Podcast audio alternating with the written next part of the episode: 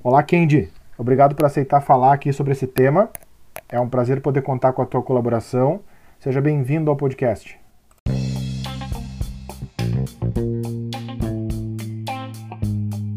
Olá, seja muito bem-vindo e muito bem-vinda ao podcast Tomografia para Todos. Eu sou o tecnólogo em radiologia Tiago Porto e este é o episódio de número 16.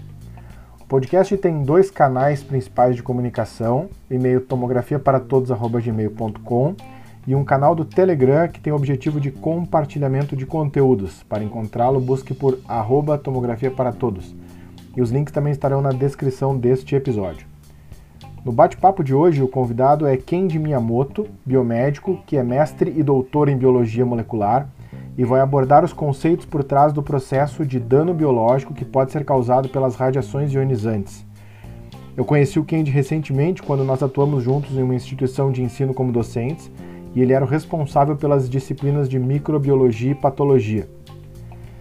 Pensei então o quanto é fundamental falar sobre esse assunto para profissionais e estudantes de radiologia e também para dar continuidade a temas que envolvem dose de radiação, como a modulação do MA, que foi falado no episódio 14. Eu chamei o Kendi para contribuir aqui com seus conhecimentos. Tá, obrigado, Thiago. Uh, então, boa tarde, boa noite, bom dia, dependendo da hora de quem estiver ouvindo. Uh, então, como o Thiago já tinha uh, mencionado, meu nome é Kendi, eu sou biomédico, sou mestre e doutor em biologia celular e molecular pela URGS. É, já, já venho trabalhando um certo tempinho né, com pesquisa, uh, pesquisa né, nessa área de, de biologia molecular, genética. Né, uh, trabalhei durante meu doutorado com câncer, né, especificamente leucemias, e também tive a minha experiência na, na radiologia, né, dando aula para o pessoal do tecnólogo em radiologia, né, onde eu tive uma experiência bastante interessante, inclusive foi ah, nesse período que eu conheci o Thiago, né, e a gente trocou várias ideias, né, e uma dessas ideias acabou parando aqui, né, nesse na, nessa conversa que a gente vai ter hoje para a gente esclarecer algumas dúvidas né, para o pessoal sobre efeito biológico né, das radiações, que é um tópico bastante importante, necessário, não só para a saúde do, do técnico, do tecnólogo, né, mas também é, para a gente entender melhor o, a importância disso, né, afinal de contas, tudo que a gente envolve em saúde está atrelado à biologia. É, o, o, grande objetivo é trazer esse entendimento né, de algo que, como tu falou, é fundamental. É, a maior parte das pessoas, mesmo, mesmo profissionais da área, ainda trata desse assunto com certo receio. Eu tenho certeza que se um leigo pergunta para um profissional da área, né, quais são é, os, os, riscos de ficar exposto à radiação ionizante, a pessoa não vai ter muita propriedade para falar, porque realmente a gente não tem o, o, o, entendimento né, do processo biológico do dano, de quanto de dose a gente precisa para começar a apresentar um efeito. É, sempre, vai, sempre vai gerar dúvidas sobre esse assunto. É, e a ideia é desmistificar algumas coisas, trazer um pouco de informação sobre isso, né? É, a gente sabe que é, existem é, várias formas de interação da radiação com a matéria. A gente tem desde o efeito fotoelétrico, o efeito Compton, a produção de pares. É, quem, quem estuda para a área passa pelas disciplinas de física entende que é, existem esses diferentes fenômenos de interação da radiação com a matéria. Eles são dependentes de dose, enfim, é, a gente não vai entrar nessa característica agora de cada um dos fenômenos, né? Mas o objetivo é, no momento que a gente tem a interação da radiação com a matéria, então fótons de raio-x primário ou radiação secundária interagiram com, com células de tecido, a gente pode ter aí é, alterações, né? Não sei se posso chamar assim, né? Que é de alterações, mutações, enfim. É, e a ideia uhum. e a ideia desse episódio é entender um pouquinho disso, né? Até para que a gente possa falar com um pouco mais de, uhum de propriedade, se, né, se é que isso é possível para nós. Então eu queria te pedir para te começar falando um pouco sobre isso. Assim, no pós-interação da radiação com a matéria, a, a gente uhum. pode começar aí falando como é, que, como é que se dá, assim, primeiro de uma forma resumida o dano biológico, depois a gente falar sobre os, os diferentes tipos de efeito, enfim, né? Vou deixar até para te conduzir da forma que tu achar mais didática.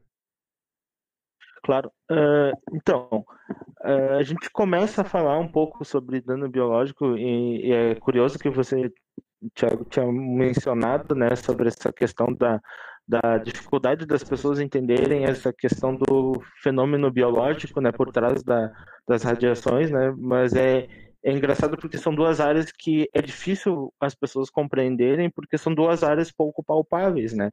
Por um lado, a gente tem a parte das radiações, né?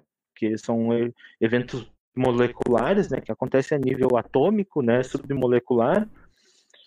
E por outro lado, a gente está falando do efeito biológico que acontece nos detalhes de cada célula que compõe o nosso organismo.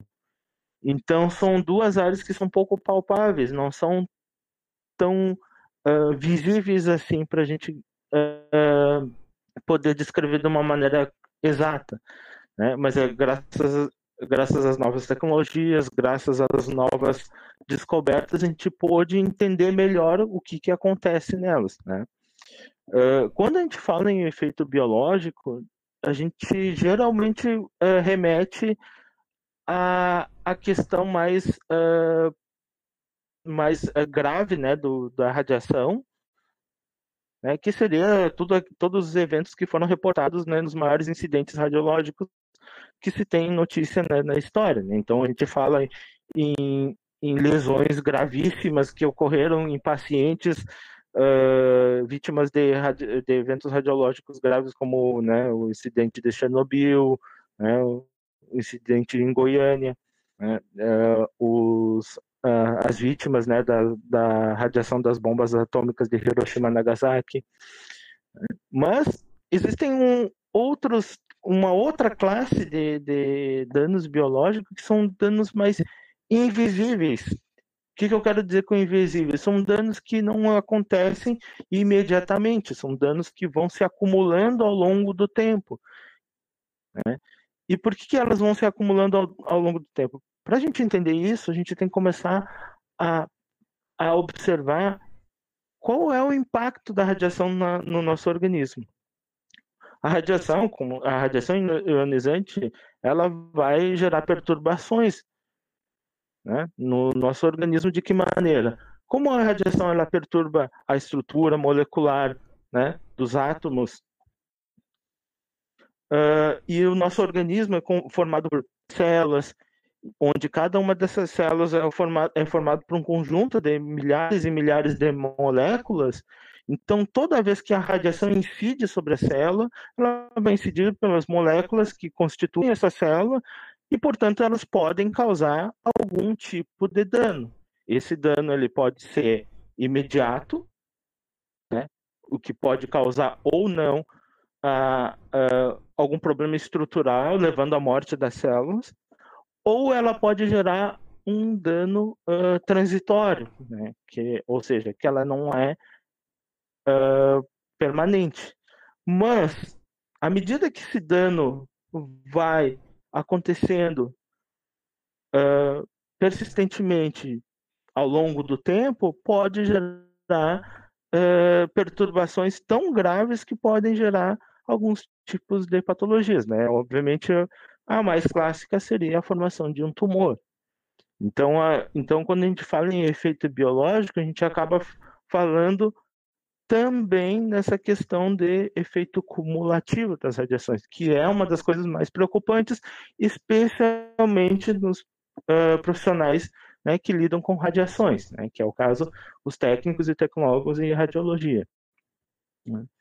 Então, essa noção inicial é importante a gente ter, de começar a até mesmo uh, uh, imaginar né, uh, que tipo de formas a gente pode controlar, mediar o, a, a exposição desnecessária da radiação, tanto para o paciente como também os próprios profissionais. Né. Então, quando a gente entende o, o, o papel uh, até onde a radiação pode uh, afetar a saúde do paciente e também do profissional, a gente toma medidas para tentar controlar isso, certo? Eu acho que essa é uma ideia inicial e a gente vai, né, uh, jogando mais para frente sobre outros tópicos. Não, perfeito. É, eu lembro que, que lá em. vou, vou falar o ano, né? Mas isso aí entrega a idade, mas vamos lá. Lá em, em 1995, eu tive o prazer de assistir uma palestra da doutora Emi Koku, numa física uh, da USP, e, e, ela trouxe uma frase que marcou muito para mim. Assim, uma das primeiras coisas que eu fiz quando saí depois da faculdade foi procurar o livro dela. É, ela, ela tem um livro que fala Radiações ionizantes, efeitos, riscos e benefícios. E, e, detalha muito disso que a gente vai falar hoje. E uma frase que ela trouxe lá foi: radiação que se toma é radiação que se soma. Ela ainda disse: não é a frase mais bonita que vocês vão ouvir na vida, né? Parece que tem um, um português que não está correto, né? Mas essa é a ideia que todo o, o profissional deve ter em mente, tanto para ele quanto para o seu paciente, né? Que aquela dose do dia ela vale né, para toda a vida e vai se somar com as próximas, né? É, como é que acontece essa questão acumulativa da dose é, na assim para a célula, né? Ela vai, uh, vou eu aqui como um leigo perguntando, vai, ela vai bombardeando ali aquela região e a, e, e a alteração vai sendo é, gradativa? Uh, na verdade, quando a gente fala em efeito cumulativo, uh, não adianta a gente acaba caindo na genética. Por quê? Porque quando a alteração molecular ela acontece na, em outras estruturas celulares, uh, geralmente ou esse efeito vai gerar, né, uh, vai culminar na morte, né, do, da célula, né, porque ela deixa de desempenhar uma função crítica, né, para a manutenção da, da vida dessa célula. Uh, ou, né, ou ela vai conseguir reverter essa situação de uma maneira que ela consiga a, a retomar suas atividades celulares normalmente. Uhum. Mas quando a gente fala em alterações, no, na, eh, alterações genéticas, né, a nível de DNA, né, e lembrando que o DNA ele é formado por várias moléculas, né, que compõem o nosso código genético. Tá? E o nosso código genético tem como principal função uh, de uma maneira bem simplificada, dar as instruções uh, celulares, né, as instruções né, na qual a célula precisa desempenhar, tá? Então eu sempre brinco que o DNA, né, o código genético, né, que, que, está presente em cada célula do nosso organismo, é como se fosse né, o, a partitura do músico. Uhum. Né? Enquanto a partitura está bem é, escrita, está bem né, está bem uh, estruturada, a música sai e flui perfeitamente, digamos assim. Mas no momento que alguém troca uma nota musical ou outra, a música já começa a perder a sua melodia, né? E a, da mesma forma que isso acontece na partitura musical, isso acontece também na célula. No momento que alguma alteração nesse código genético acontece, a célula vai começando a perder a sua função né? ou ela deixa de desempenhar a sua função normal, né? e ela perde também a, a, a, sua função de atender às demandas fisiológicas do organismo, né? porque a gente tem que pensar que uma célula sozinha tudo bem, se ela deixa de desempenhar essa função, tudo bem. Agora você imagina várias células dentro de um tecido, dentro de um órgão. Né? Então imagina, por exemplo, um, um pâncreas tá? que, não, que, que tem uma, uma região lá que é, composto, que é composto por células que produzem insulina. Se, se várias dessas células deixam de produzir insulina, a gente vai ter um quadro de diabetes no paciente, uhum. certo? Sim. Então, então, existe um impacto muito grande quando a gente tem várias células deixando de desempenhar sua função. E pior que isso é fazendo é, células que não só deixam de desempenhar sua função, como também elas atrapalham o funcionamento de outras células também vizinhas.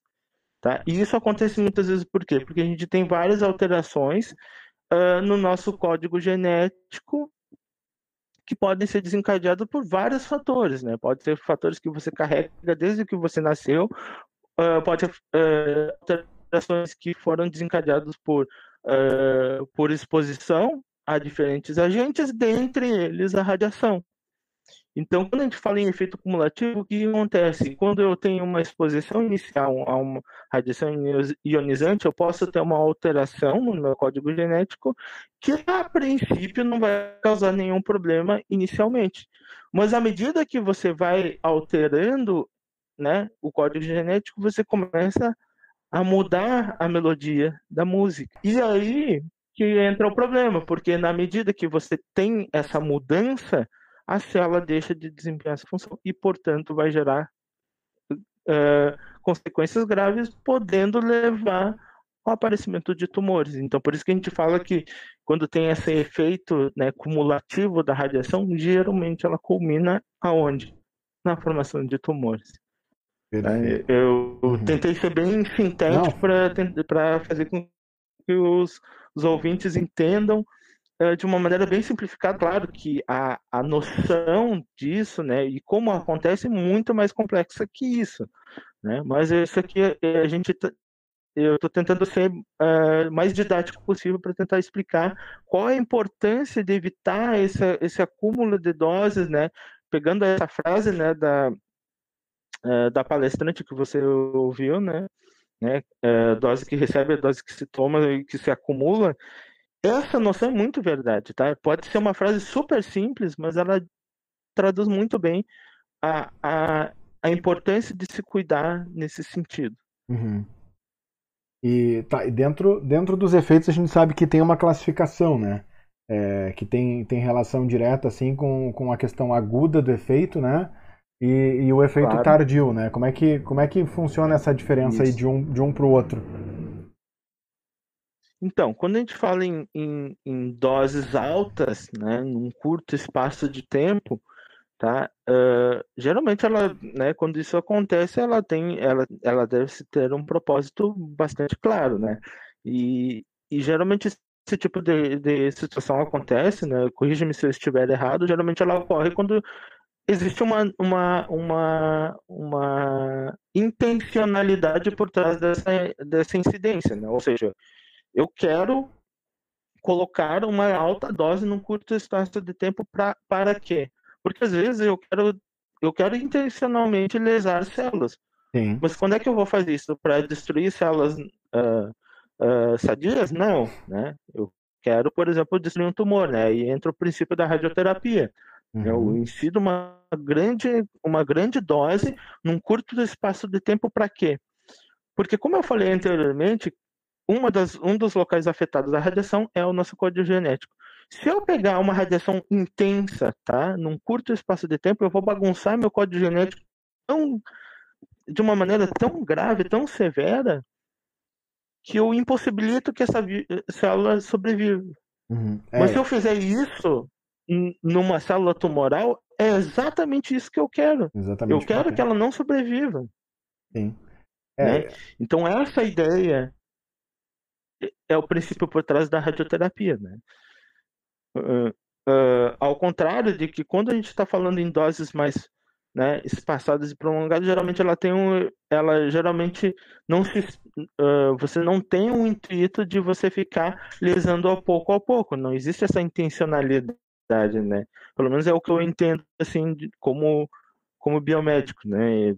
Fazendo a relação com o que tu falou da, né, da alta dose, é, com o objetivo de num, num, num, intervalo curto de tempo, né, com o objetivo de realmente lesar a célula, é, é, tem a radioterapia e hoje a gente, é, que é, que é o nosso, nosso caminho principal aí de tratamento hoje dentro da, da oncologia junto com a quimioterapia, né, é, mas existem dois, duas formas de fazer isso na radioterapia.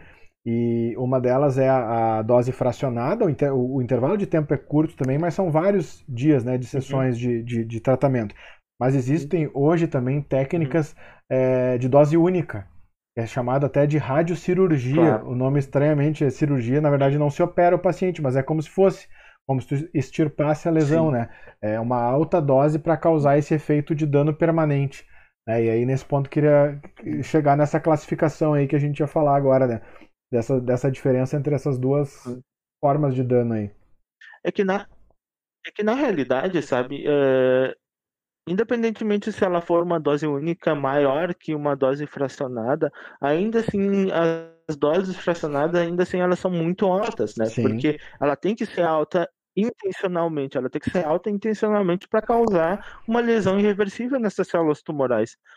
Porque o que a gente não pode fazer e a gente precisa lembrar, né? Então é uma só um, uma um, uma informação, né, que a gente precisa adicionar aqui, que células tumorais elas têm uma capacidade, uma tendência a se mutar sozinhas uh, de uma velocidade muito grande, mas ela consegue se mutar ao ponto dela se adaptar a si própria. Uhum. Então, se você colocar uma dose muito baixa, você está você tá botando fogo no. Você está botando querosene no, no, na fogueira. Ou seja, você está aumentando ainda mais a capacidade dela se adaptar.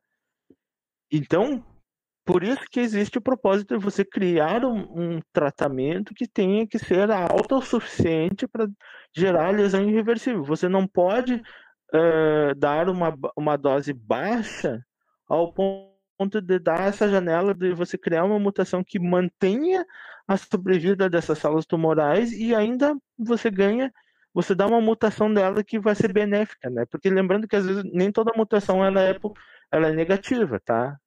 Tudo depende do ponto de vista. Uhum. Né? É, é... Então, se...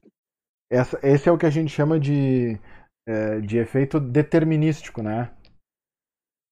Isso, uhum, exatamente. Ela é, ela tem que ser proporcional, a dose tem que ser proporcional à lesão que se quer alcançar. Uhum. Se você quer lesar a célula tumoral, você tem que colocar ela numa dose tão alta quanto for necessária para uh, incapacitar, para destruir essas células tumorais, porque do contrário você gera né, uma, uma brecha para que essas células se mutem ainda mais e se tornem mais agressivas. Uhum. Né?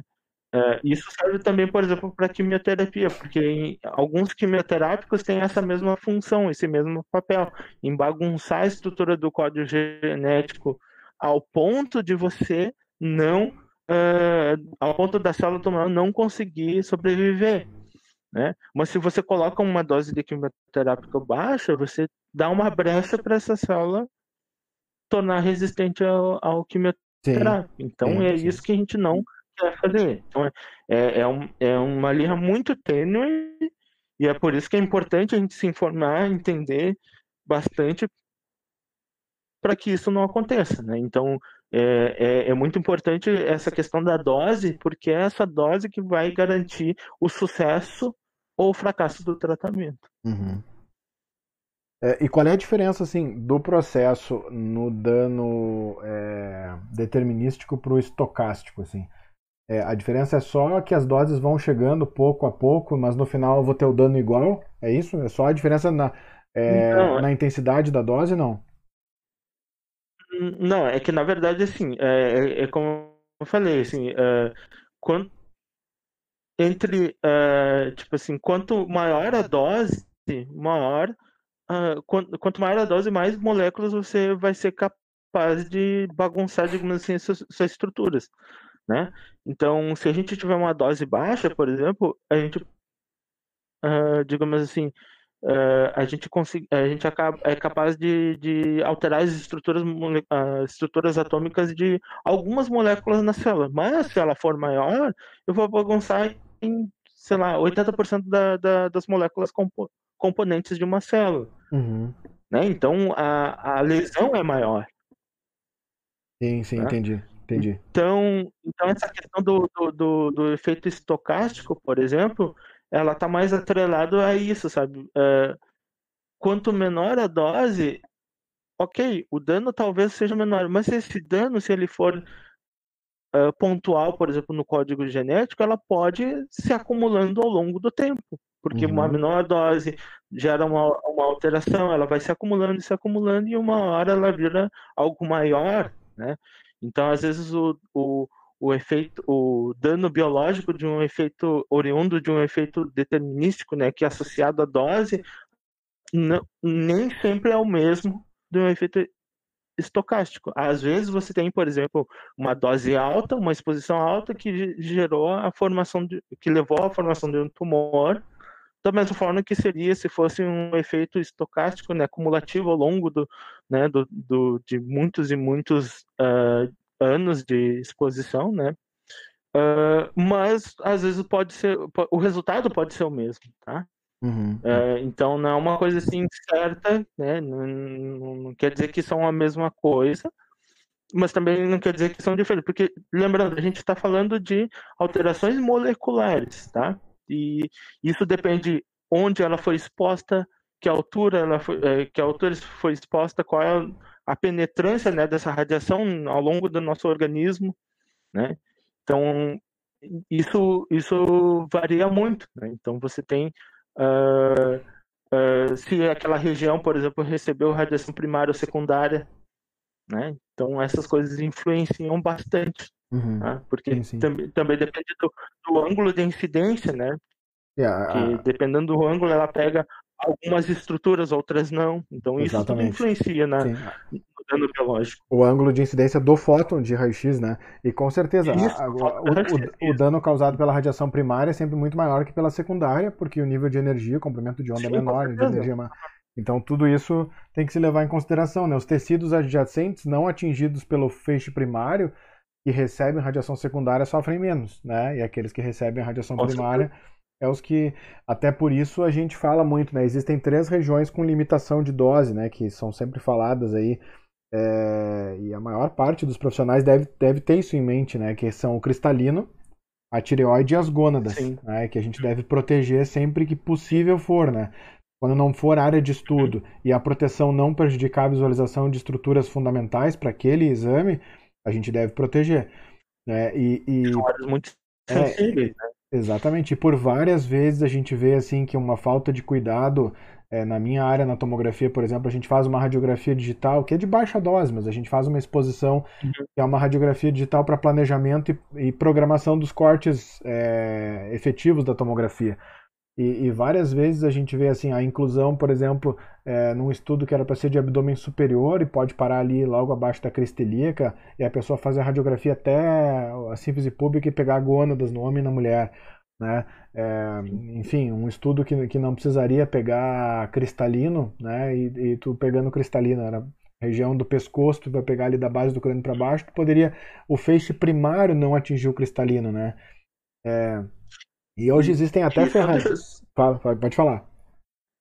Desculpa, uh, desculpa te interromper, mas é importante tu falar sobre essa questão das gônadas, porque a gente precisa lembrar que as gônadas elas produzem, né, uh, dos nossos uh, no, nossos gametas, né? Tanto né, a mulher com, né, com o óvulo quanto o homem com os espermatozoides. Uh, quando a gente fala, por exemplo, em radiação, incidência de radiação, a gente precisa lembrar também que os nossos gametas têm código genético.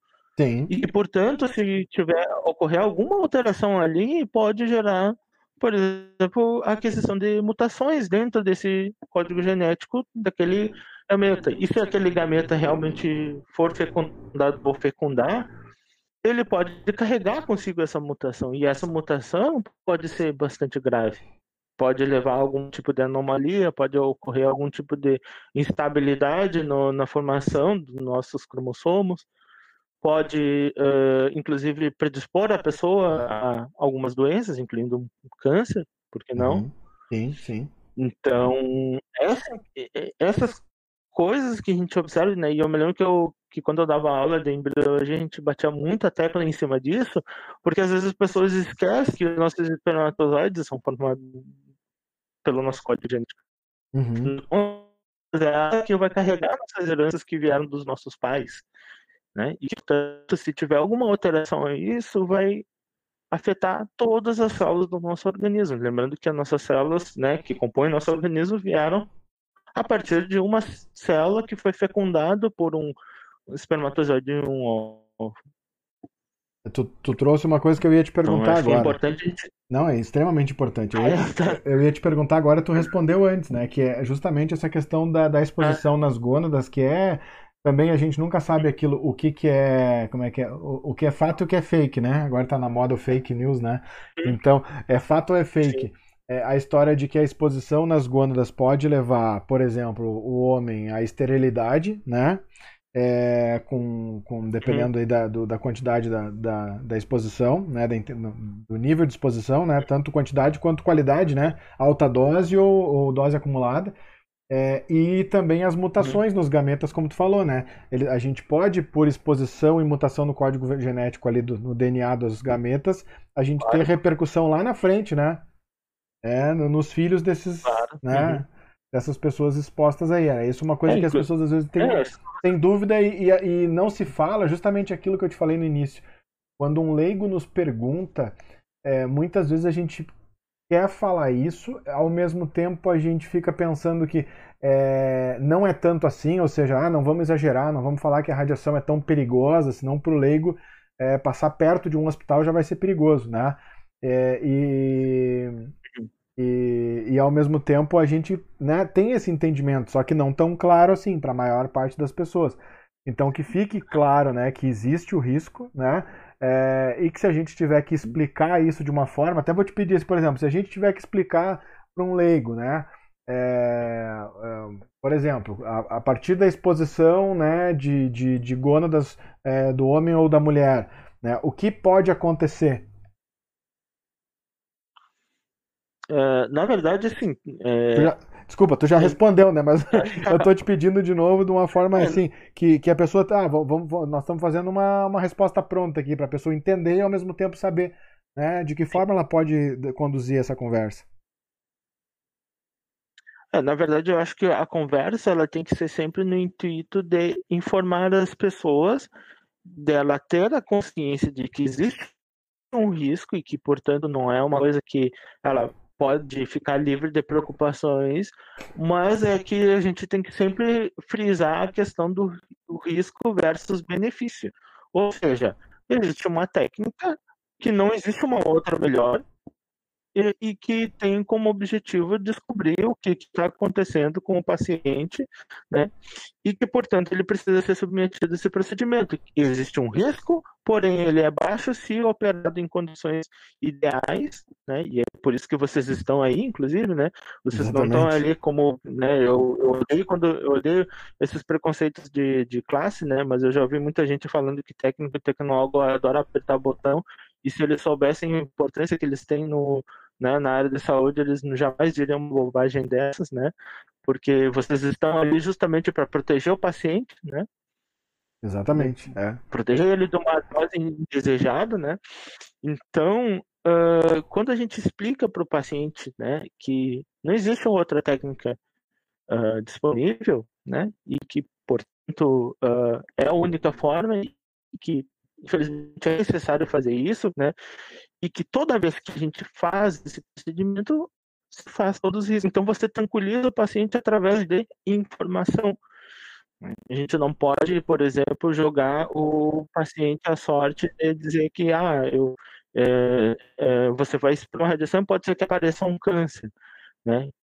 Porque uhum. você fazendo isso, você está é, é, você tá jogando uma informação que talvez ele não seja capaz de compreender. E isso é muito preocupante, porque daí você está jogando a responsabilidade de decidir quem e se quer fazer o exame ou não na mão do paciente. E o paciente não quer isso. O paciente ele quer saber, ele quer é, encontrar resposta para suas uh, para os seus problemas, né, de saúde, né? Então a gente não pode fazer isso, né? A gente tem o dever de informá-lo, né, da melhor maneira possível. Então, quando a gente fala, por exemplo, em riscos, né, uh, a gente tem que sempre uh, uh, informá-los à luz né, das, do que se sabe hoje em dia, né, do que se sabe atualmente, mas sempre com a responsabilidade de mostrar para eles que nós não estamos ali por puro sadismo ou por fazer a pessoa se arriscar uh, por nada, né? Uhum. Existe um risco, mas esse risco ele é mínimo quando tomados todos, todas as precauções e que ela tem um benefício uh, extremamente grande que é poder detectar algo precocemente ou detectar a extensão né, de algo que já está uh, ocorrendo no organismo do paciente para melhorar a conduta do médico. Né? Então, isso tem que ficar bem claro antes de qualquer coisa. É uhum. É que existe um benefício por trás da técnica, né? E aí, quando você fala sobre isso, você tranquiliza o paciente, né? E, e você tranquiliza mais ainda o paciente quando você uh, uh, dá a ele todas as ferramentas para ele se proteger, né? Você dá um, um, um colete né, cervical para proteger né, o pescoço, né, a região das tireoides, das gônadas, né, você dá a ele o, toda a, o aparato para deixar ele tranquilo, você dá um apoio, né, às vezes psicológico, muitas vezes, né, porque muitos pacientes são pacientes oncológicos que já estão com o psicológico debilitado, porque uh, porque eles estão lidando com a, a noção do, do, diagnóstico, né? Então, o diagnóstico do, do, câncer sempre é uma coisa pesada, né? Não é uma coisa simples, né? De se, de se lidar. Uh, então, então, quando a gente atrela a informação mais a empatia, né? Que é uma coisa que a gente, né? A gente sempre tem que ficar reforçando isso, porque uh, o profissional da saúde sem empatia não é um profissional da saúde, né? Uhum. É uma uhum. pessoa que é uma pessoa que, que precisa ter empatia para entender qual é, o, qual é a real necessidade do paciente naquele momento. Então, quando a gente atrela isso, né, empatia, informação, tá? E principalmente uh, calma, né, para a gente tentar informar essas todo, todo, todo esse conjunto de informações, a gente deixa o paciente mais tranquilo e, portanto, o exame ele sai da maneira esperada e o paciente fica mais tranquilo. Então a gente sempre tem que informar isso, sem, claro, cuidar esses detalhes. Né? Então isso é fundamental. Né? É, agora, quando a gente fala dos riscos, sem mencionar tudo aquilo que eu comentei junto, você está aterrorizando o paciente. Né? Você está transformando o profissional da saúde num vilão e não num amigo. É, exatamente. Então, é... eu tô pensando numa coisa aqui, a gente teve, né, a gente, como tu falou antes, a gente se conheceu né, na, na área acadêmica, né, e, e, e, a gente conversou à época lá sobre a questão de bases curriculares, enfim, né, e agora eu tô pensando ao longo da tua explicação, né, a gente falou sobre estruturas de uma célula, tu falaste, né, o DNA e tal, e, e aí queria que tu tentasse falar, assim, é, para quem tá ouvindo daqui a pouco, busque a reflexão na sua formação, até para entender o quanto alguns é, quanto ficaram alguns gaps assim algumas falhas né de, de conhecimento. Por exemplo é, que tipos de conhecimento a pessoa precisa adquirir ao longo da formação para ter esse entendimento né? É, assim o que é a, a microbiologia né? Uh, e aí depois a gente vai passando por outras áreas até chegar aí a falar da patologia e da origem né, da, das lesões, enfim. É, só para te passar assim, qual seria esse ciclo de conhecimento que a pessoa deveria estudar hoje para entender um pouco melhor isso? É, então, infelizmente a gente, né, a gente sempre vê uh, que né, a gente encara a educação de uma maneira bem séria, né? Eu e tu, né, a gente já várias conversas a gente já teve no corredor, né, sobre uh, qual seria o modelo de estrutura curricular que a gente almeja, né, nos cursos de graduação, né, da área da saúde. E e eu sempre falo que você tem que criar uma base de conhecimento que seja capaz de entender as coisas que te cercam. Né? E quando eu falo né, o que te cerca, seria o nosso ambiente de trabalho. Né? E a pior coisa que a gente pode é, pensar como profissional é de ser um profissional que aceita as coisas sem entender o porquê delas estarem ali. Uhum. É, e quando a gente está na graduação, a gente tem que ser uma pessoa curiosa por natureza. Nunca uma pessoa acomodada. Por quê? Porque é a curiosidade que vai te fazer entender as coisas, que vai te fazer romper barreiras, não aceitar coisas que já estão pré-estabelecidas sem ter um motivo claro disso acontecer. Né? Então a gente tem que ser, tem que tem que ter esse espírito de inquietação bastante aguçado durante o período da graduação, porque do contrário a gente nunca a gente vai uh, pender mais a aceitar as coisas como elas são, ao invés de tentar realmente entender elas, né?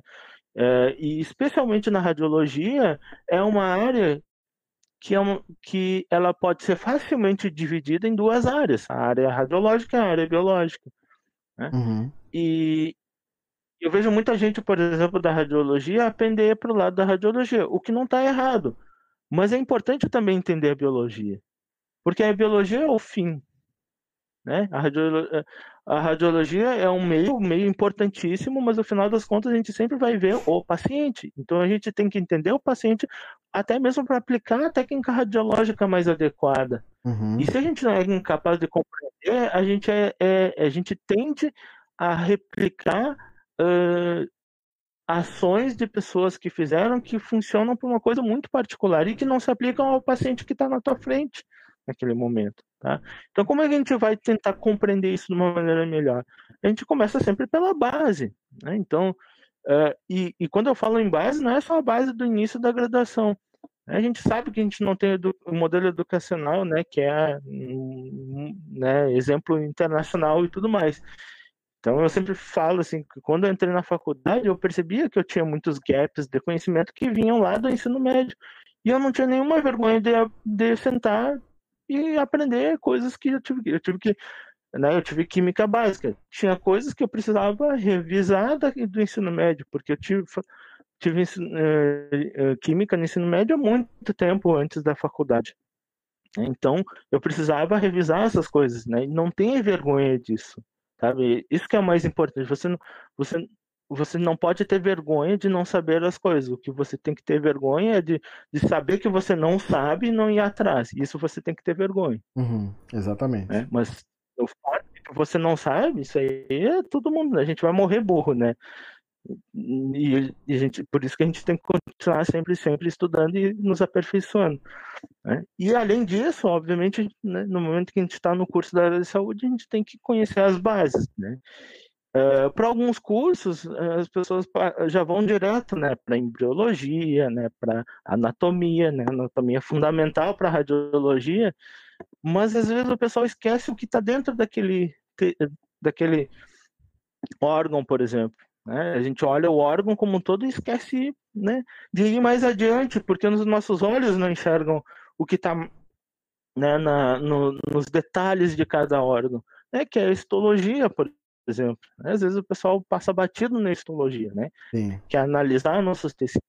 E às vezes isso é fundamental, porque, por exemplo, a gente consegue entender por que, que é, alguns tecidos são mais finos, outros são mais grossos, né? Isso influencia diretamente né, na, na questão da incidência radiológica, né? Por que, que eu não posso usar a mesma dosagem, por exemplo, para incidir numa imagem de um fígado em comparação a um osso, por exemplo? Porque uhum. são tecidos diferentes, composições diferentes. Né? E se a gente entende essa diferença, ela é fundamental para melhorar o teu papel, né? Para melhorar uh, como tu vai, como você vai uh, criar uma imagem mais uh, mais nítida, com uma melhor qualidade, sem expor desnecessariamente o paciente. É, é, a importância, né, como a gente, é, eu tive na minha formação a, a microbiologia, uma disciplina que era micro, parasito e imunologia. Né? É, e te confesso que se a gente não, não segue falando sobre isso, né, as noções da microbiologia, da histologia, elas passam batido. Mas, é, ao mesmo tempo, tu já viu uma vez, basta alguém tocar no assunto e te levar a conversa para esse lado que tu vai lembrar, né? E aí, quando tu vai falando Pode. de estruturas da célula e tal, quem já viu isso de alguma, de alguma forma vai lembrar. Quem viu até no ensino médio isso vai lembrar alguma coisa. E quem aprofundou na graduação vai lembrar ainda melhor disso, né? E aí, depois, na disciplina de patologia, o aluno tem que ter esse entendimento, né? É, de toda, claro. de todo a, a, a etiologia das patologias, né? é, a, a, uhum. origem delas. Eu estou forçando esse, assunto aqui porque é, eu escuto muito e esses dias eu estava é, conversando com um colega num outro episódio que a gente gravou é, e relembrando o, a famosa discussão de grupo de WhatsApp, né? Em que uhum. vários profissionais da área estavam conversando ali e criticando um colega que trazia muitas noções de imagem fazendo referência à patologia. Uh, e ele foi criticado, dizendo que não era papel do profissional, ele tinha que fazer técnica. Né? Mas não existe técnica eficiente, né? não existe é, é, assim, um diagnóstico feito com maior cuidado, precisão, é, por um profissional se ele não tem conhecimento dessas áreas correlatas. Não, não tem como. Né? E eu acho que aí é, passa é. por várias, vários profissionais que, que, durante a graduação, tenho certeza que quando, quando enxergam na grade lá disciplinas não técnicas, pô, nesse semestre agora eu vou ter microbiologia, pô, que disciplina é. chata. Né? Mas aí eu, eu vou te perguntar, quando eles estão na sala de aula depois, essa impressão muda, né? Com certeza. É que, é que na verdade, uh, infelizmente, a gente tem um modelo de educação que é muito utilitarista, né? Uhum. É, o, o que, que eu quero dizer isso? Às vezes as pessoas elas só acham que uma matéria é interessante quando você vê alguma utilidade nelas. Né? No caso do tecnológico, você vai ver no modelo de, de na, na grade curricular, por exemplo, incidência radiológica. Nossa, super interessante, importante e tal. Aí você vai ver lá microbiologia. Ah, bactérias. Quem se importa com elas? Eu vou trabalhar com radiologia. Uhum. Mas esquece que vem, na, na tomo, vem no, na ressonância, vem um paciente com sepse. Né? Uhum. Né? E um paciente com uma infecção, né? Uh, uma infecção fúngica no cérebro. Como é que você vai diferenciar isso de um AVC, de um tumor? Cara, tu falou uma coisa muito né? interessante agora. Então... Eu gravei um episódio, né, agora esses dias que vai pro ar aí, provavelmente na sequência do teu aí, com, com um médico falando sobre neuroimagem, né? É, e a, o uhum. papel da tomografia, e ele falou das doenças fúngicas e da comparação com as lesões de AVC. Agora tu falou isso e me veio na cabeça direto. O pessoal que está ouvindo aqui depois vai, vai encontrar lá o episódio do Dr. Celso Thompson sobre, sobre isso. Cara. É, e há quem diga que, por exemplo, isso é papel do médico, mas na verdade não. Se você sabe isso a priori, você consegue uh, criar uma imagem que consiga dar o médico uma certeza maior daquilo. Por que uhum. não ajudar nesses momentos? Né? Exatamente. Né? Então essas coisas elas são fundamentais e, e, e é importante a gente ressaltar, e eu vou deixar até uma provocação aqui, que se a gente continuar uh, uh, pensando só em técnica, técnica, técnica, a gente vai acabar replicando um estereótipo que não é legal, que é uma pessoa que replica técnica. Uhum, Está errado, porque a ideia é justamente formar pessoas que pensam sobre o que, que elas fazem, sobre a atividade na qual elas se formaram. E, e, e tudo que se aprende na, na faculdade, na graduação, ela é fundamental, porque ela vai te dar a, as ferramentas necessárias para tu olhar para o paciente, né, para a situação em particular que tu está vivendo no teu ambiente profissional e tomar a melhor decisão. Coisa é. que uma pessoa que está acostumada a replicar técnicas jamais seria capaz de fazer. Com certeza, né? exatamente. E, e, isso eu falo isso assim, ó, toda hora, quando eu orientava meu aluno de iniciação científica, né? Então, para quem não não está acostumado com o ambiente acadêmico, a iniciação científica é geralmente um estudante de graduação que inicia sua vida científica fazendo um projeto de pesquisa, né? E geralmente ele é orientado, né, é, acompanhado por um aluno de pós-graduação, um mestrando ou doutorando. Na época eu era doutorando. E uma coisa que eu sempre falava para o aluno de iniciação científica é que você nunca vai ser capaz de resolver o problema se você não souber todas as partes que envolvem ela e entender elas. Não basta saber, entender, olhar e saber o que, que, é, que, elas estão ali por algum motivo. Você precisa entender elas, ou entender pelo menos boa parte do que está acontecendo. Uhum. Porque se, tu não, se você não é capaz de entender elas, você fica fadado a repetir o mesmo erro. Perfeito, cara. Tá, tá muito, é, tá então, muito em linha com, com, com o que eu penso. Assim. A gente fala que muito tem a questão do paciente na esteira. Eu uso muito isso, é, que a maior é. parte das pessoas uhum. trabalha com o paciente numa esteira e tu tá ali só para apertar o botão que faz andar a esteira e vir o próximo, entendeu? E é como tu falou, né? É, é, o executor de protocolo, né? É, mas eu, aí eu digo uhum. assim, toda vez que a gente fala a palavra protocolo, é, uhum. Para que esse protocolo fosse criado, que na verdade nada mais é do que uma sequência de passos, né? Isso é um protocolo, né? É uma sequência de passos que devem ser seguidos. É uma que... receita de bolo. É uma receita. Para que isso fosse criado, precisou base, precisou estudo, precisou ciência, né? Precisou uhum. entendimento de todas as áreas. O problema é que depois a maior parte das pessoas que fazem a execução do protocolo, elas esquecem dessas etapas anteriores a ele, até para uh, rever uhum. o protocolo, né? Que é algo que se propõe muito pouco hoje em dia, né? Pelos e mesmo porque a maior parte dos protocolos foram criados para atender boa parte das situações e não todas elas. Exatamente. Né? É. E às vezes, a gente, às vezes, para situações muito particulares, a gente precisa de soluções mais particulares. Uhum. E se você não entende o, todas as etapas necessárias para uh, executar uma função, uh, aquele, aqu, aquela particularidade passa batido e você acaba gerando um resultado de má qualidade. Né? E isso é uma coisa que eu sempre falava, sabe? Uh, uh, e eu tenho uma situação, eu tenho uma história bem engraçada, na verdade, assim, que uh, chega a ser irônico, né? Mas eu me lembro quando eu estava na pós-graduação, né? eu tinha muitos colegas que tinham aversão a máquinas, uhum. né? É irônico, né? Você está trabalhando num lugar, né? Num, você está fazendo a pós-graduação num lugar onde, onde se pretende, né, uh, trabalhar com coisas com, com tecnologia, né? A gente lida com tecnologia, né? Tecnologia biológica, no caso, mas ainda assim é tecnologia. Né? E aí eu vejo, eu conheço muita gente que tinha exatamente a aversão à tecnologia. Então tinha medo, por exemplo, de apertar botão, né, de mexer num parâmetro, numa coisa ali, outra aqui.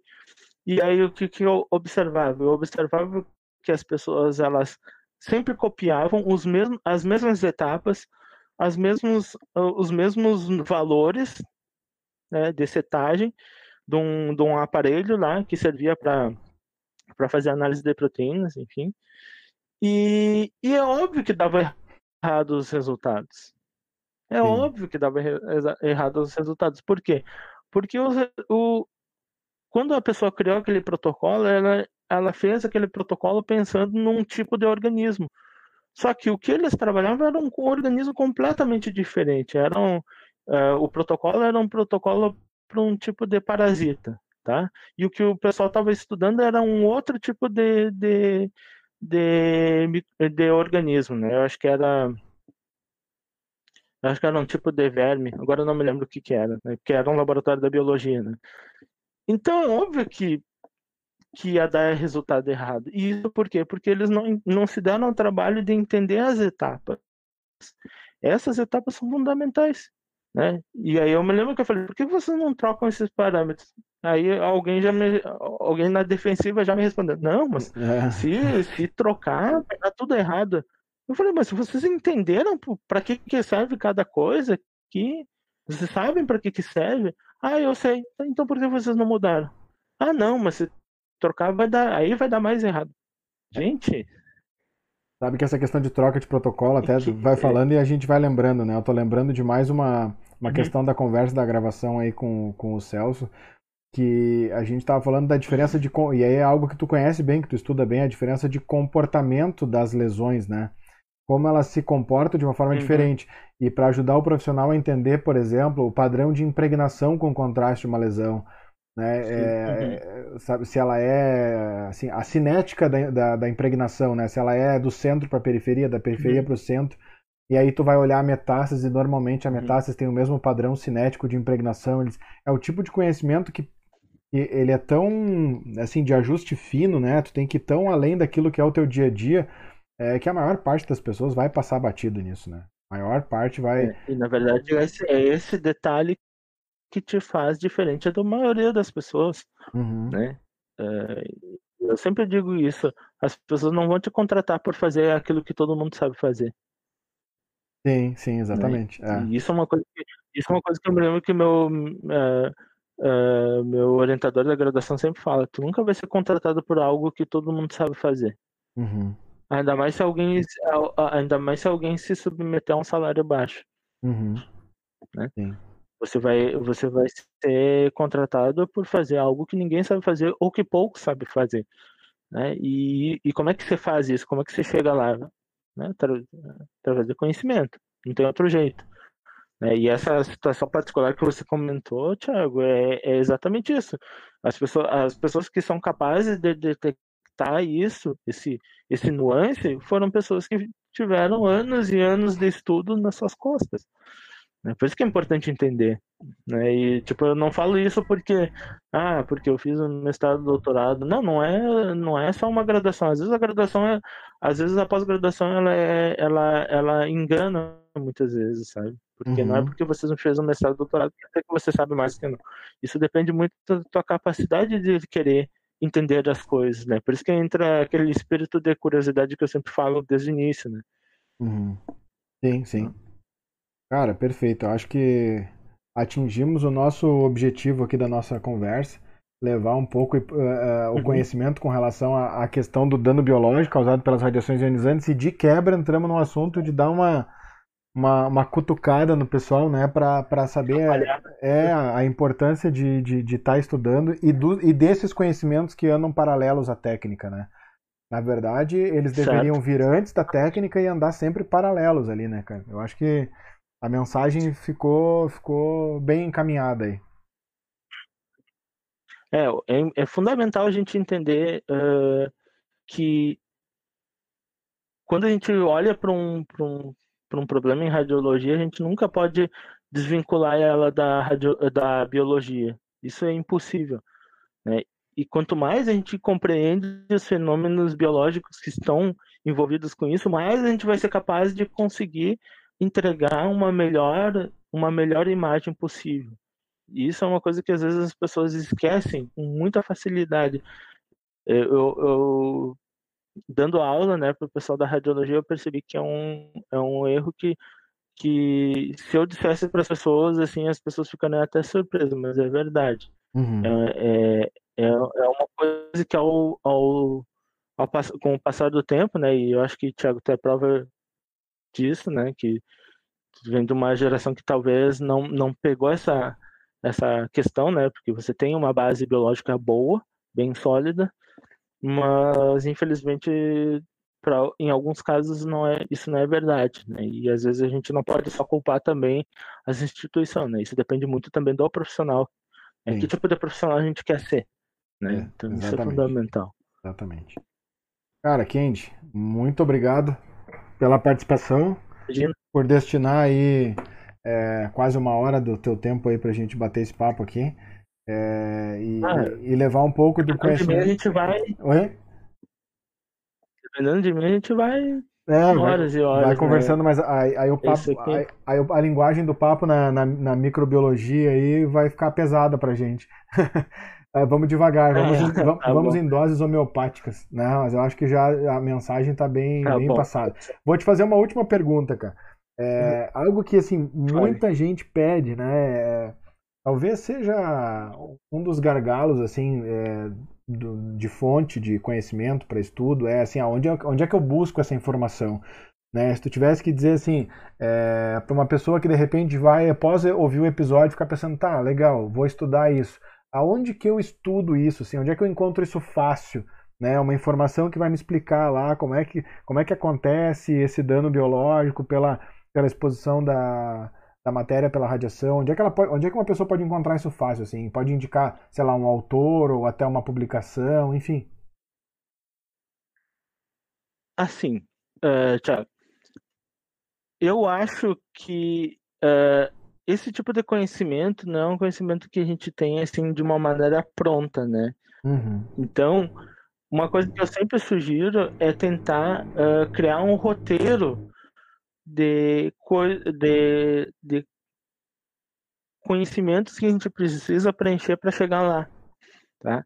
Então, eu sempre sugiro às pessoas uh, estarem constantemente se informando e se perguntando se ela, elas conseguem realmente compreender esses fenômenos biológicos. E eu acho que elas só podem se dar satisfeito no momento que elas são capazes de explicar elas.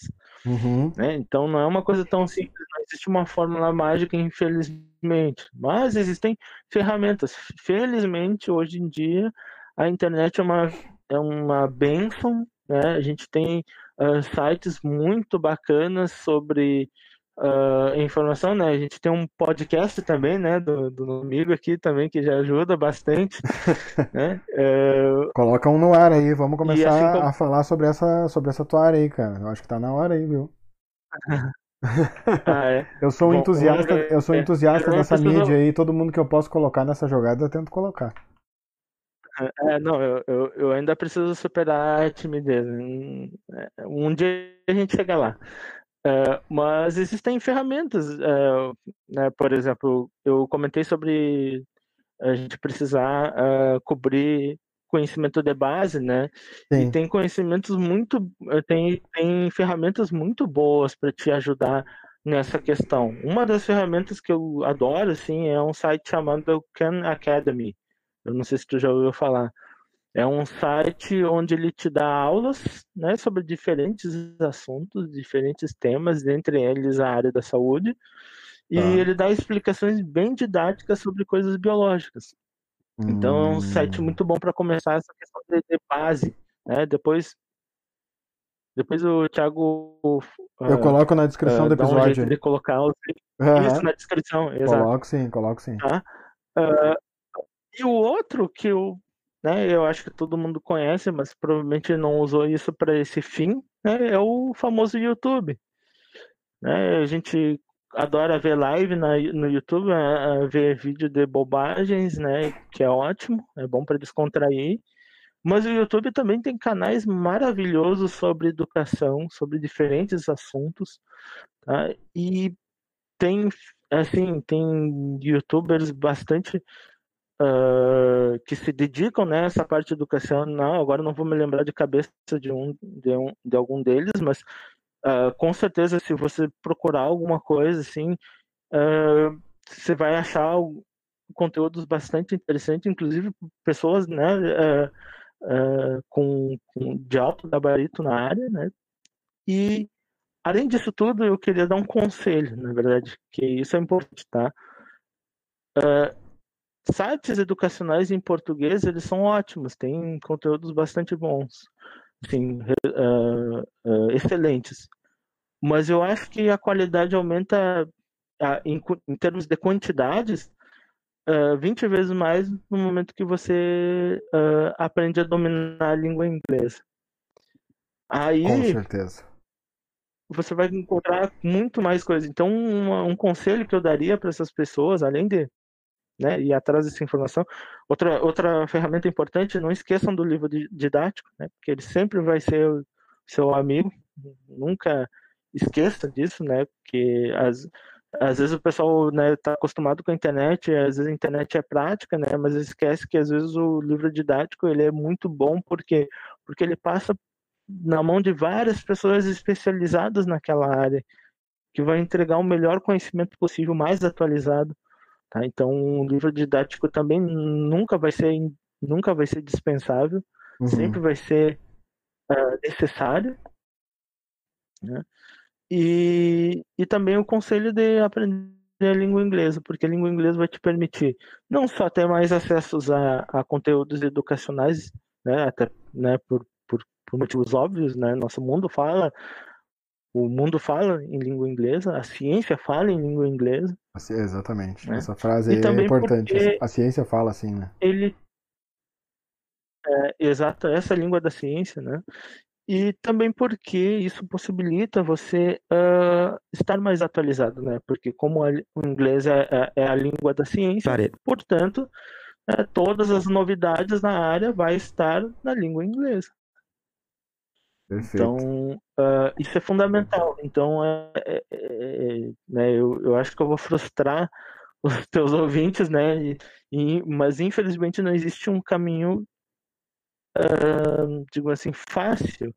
Uhum. Mas eu acho que é um caminho que, se você aprender a lidar isso e transformar aquela. Porque eu acho que tem muitas pessoas que veem a, a, a noção de aprender como uma tortura, né? Porque tem que ficar debruçado em livros se você transformar isso numa jornada em, descobrir coisas novas, entender coisas novas, né? E, e, quando a pessoa né, se dá conta que ela entendeu alguma coisa, né? A gente sempre fala né, na academia que não tem coisa mais prazerosa do que quando você dá aquele, aquele estalo, sabe? Quando você entende alguma coisa, compreende algo. É esse tipo de motivação que a gente tem que transformar e não em algo não em um luto eterno, sabe, de querer, de ter que estudar porque você precisa. Né? Eu acho que eu acho que a gente tem que mudar um pouco essa mentalidade. E eu acho que as coisas vão começar a fluir um pouquinho melhor. Perfeito, cara. Bela, bela mensagem. Bela mensagem. Vamos deixar isso aí registrado aqui, como tem acontecido em vários, né? É, o papo tem um, uma finalidade e sempre tem uma mensagem é, subliminar, assim, uhum. num outro tópico. E, e a maior parte deles ele leva para esse lado, né? Eu acho que o podcast não deixa de ter essa, esse papel, né? De, de atender quem é inquieto, né? É, eu, sou, é, eu sou uma pessoa inquieta, não consigo ficar sem entender alguma coisa que para mim não tá clara. Né? E, e, eu acho que e a gente encontra muito, muita informação hoje em podcast. Existe uma dificuldade que eu encontro às vezes é, de desenhar aquilo na mente, né, enquanto tu tá ouvindo. E, e, por vezes eu pego papel, né, e vou riscando aquilo ali, vou tentando fazer um esquema daquilo que eu tô ouvindo, né. É, eu acho que os inquietos vão, vão a partir do momento que escutar, vão buscar, né.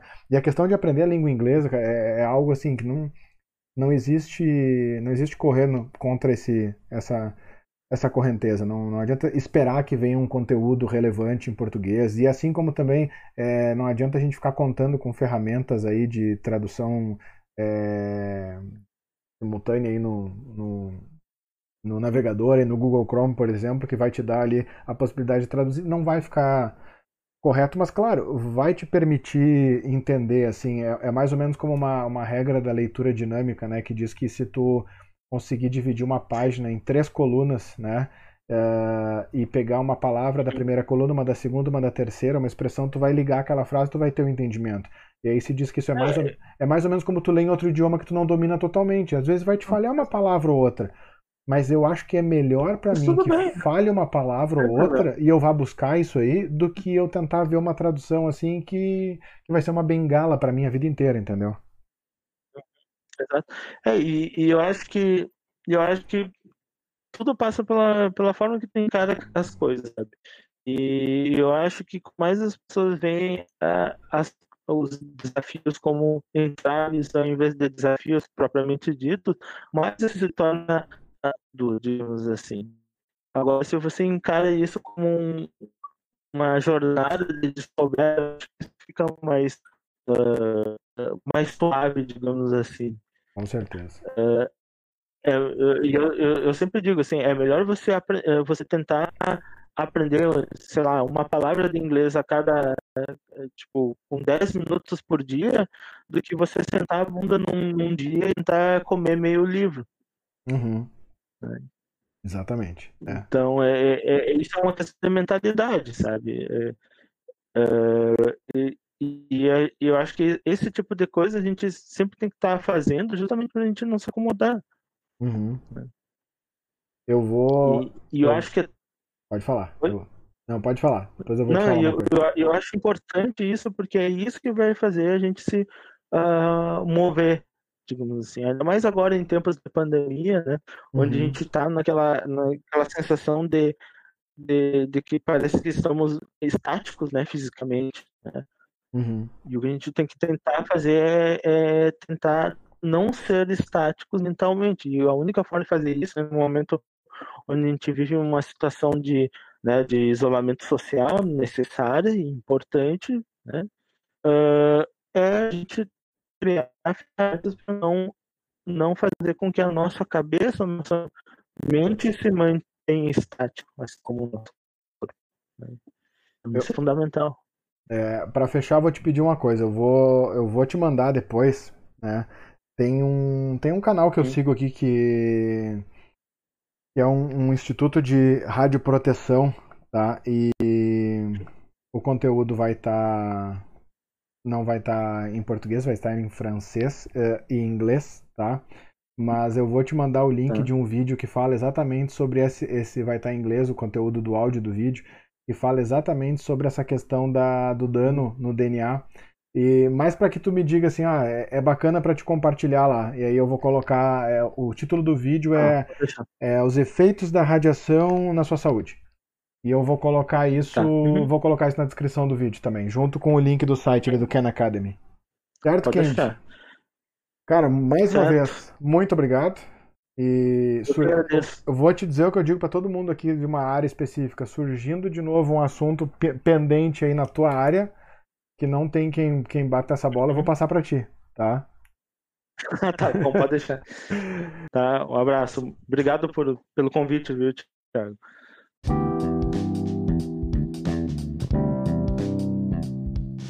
Então você chegou ao final de mais um episódio do podcast Tomografia para Todos e eu espero muito que tenha gostado.